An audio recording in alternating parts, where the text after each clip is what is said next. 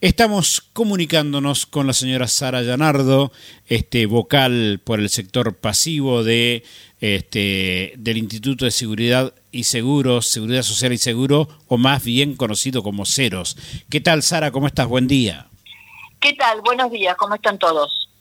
Acá, bien, trabajando. Bueno, ustedes con algunos cambios por allá este, se le fue el jefe, está la posibilidad de poner a alguien del equipo para que tenga continuidad del proyecto que tenían. Sí, eh, en realidad el, contador Arnaudo eh, fue nombrado el eh, nuevo presidente del banco y a partir de, eso, bueno, el, el, señor Alfredo Prior queda a cargo de la presidencia.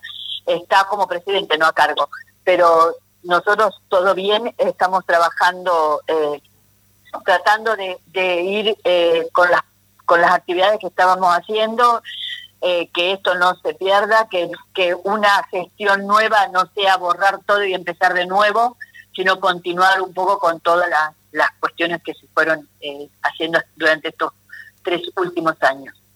Sara, han habido algunas manifestaciones, algunos reclamos de parte de los sectores pasivos y activos, allí con manifestaciones inclusive de gremialistas allí en, en, la obra social. Contame cómo va esto, cómo lo están encarando. Acá el problema más grande que hay y el problema que en algún eh, de alguna manera se, requiere una solución de ayer urgentísima es el tema del pago de haberes de jubilados. En este momento nosotros les estamos debiendo a los jubilados que son que cobran hasta 65 mil pesos considerados en rango 1 y 2, el haber del mes de, se les pagó marzo, se les debe abril. Y estamos ya casi finalizando mayo. Y a los que cobran más de 65 mil pesos se les debe el sueldo de marzo y el sueldo de abril. Esto hace una masa, en el caso de, de los que cobran más de 65 mil pesos, eh, una masa de eh, 2.600 millones de pesos. Y por esa razón, eh, por esa razón eh, estamos en este momento viendo que el gobierno está cerrando deudas con sectores de activos y nosotros tenemos que tener claridad qué es la, cuál es el dinero que va a llegar acá, porque acá nosotros no podemos cerrar por grupitos, no le podemos pagar a los jubilados de la policía, a los jubilados de salud, a los de la 1987, a los de, a los de educación. Tenemos que tenemos la responsabilidad con todos los jubilados. Entonces necesitamos urgentemente ver qué es lo que se cierra con todos los sectores y cuánto dinero llega acá, porque el jubilado necesita cobrar ayer. No se puede seguir esperando. Esta situación ya no da más. Es insostenible. Sara, ¿Cuánto le debe el Estado a ustedes? ¿Cuánto nos debe de, de aportes? ¿Cuánto nos debe de sueldos? ¿Cuánto nos debe de qué? No, no, eh, eh, globalmente, porque ustedes necesitan toda la plata para hacer frente al pago de los pasivos y a la obra social. Claro, nosotros lo que necesitamos es, son todos los aportes que se esté que se estén recuperando a partir del pago de deudas a los activos y que estén acá en el instituto. Necesitamos los 2.600 millones para pagar los dos meses de rango 3 y 4 y los 400 millones para pagar un mes de atraso del rango 1 y 2. Eso. Ahora, ¿cómo se está manejando en la parte de, la obra social? Porque eso también es un costo, pero tremendamente oneroso para, para la obra social. Sí, eh, el día viernes eh, se está pagando el 50% a médicos, a prestadores así en general, a todos los prestadores, y ya por suerte eh, se, terminó de pagar eh, medicación de alto costo, que es muchísimo, y clínicas y sanatorios de Buenos Aires.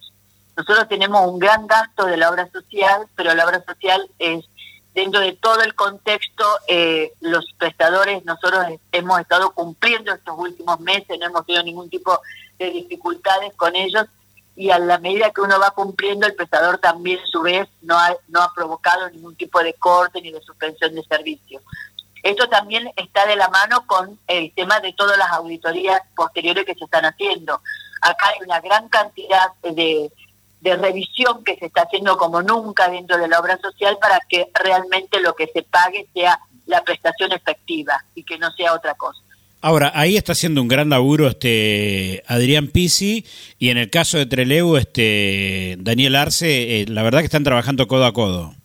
Sí, sí, eh, por suerte en este momento se ha organizado muy bien todo lo que tiene que ver con la auditoría.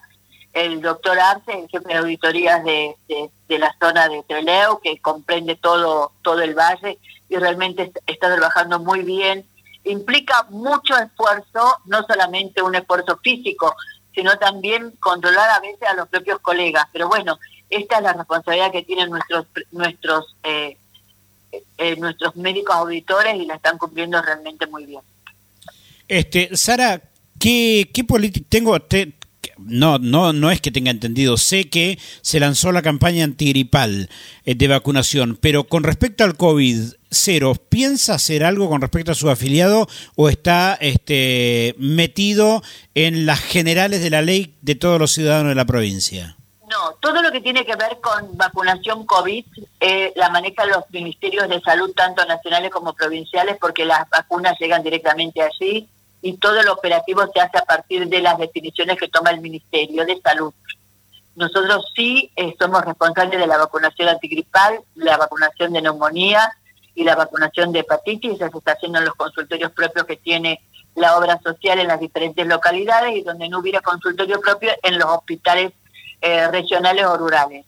En este momento nosotros ya vacunamos casi 1.500 personas en la ciudad de Rawson, incluso el vacunatorio de Rawson está vacunando casi sin turno porque se ha, se ha satisfecho en su gran mayoría la demanda.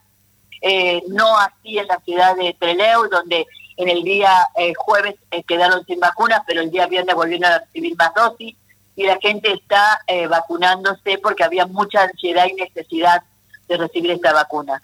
Pero todo lo que tiene que ver con vacunación COVID la maneja el Ministerio de Salud.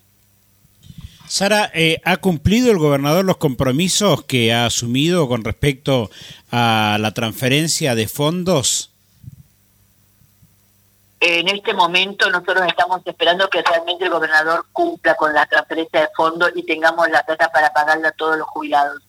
Eh, ese es un gran tema, un, tema que es, eh, es una herida abierta que tenemos acá y que necesitamos resolverlo.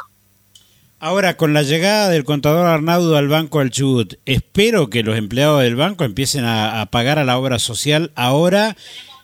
el contador Arnaudo conoce perfectamente el tema y esperemos que pueda eh, hacerle entender a los empleados el valor que tiene la obra social, porque solamente la gente la entiende cuando la necesita y cuando no la necesita le parece que es algo lejano pero cuando, cuando cada uno de los afiliados a esta obra social, que son 135 mil, necesitan de la obra social, la obra social está y responde. Y espero que los empleados bancarios, tanto los activos, empiecen a aportar a la obra social como corresponde para luego gozar de los beneficios en su jubilación. Sí, porque hasta ahora son los únicos que gozan de la obra social en su jubilación sin haber aportado nada. Seguro, es así lamentablemente nosotros presentamos una ley que se votó en legislatura y que luego fue vetada por este gobierno.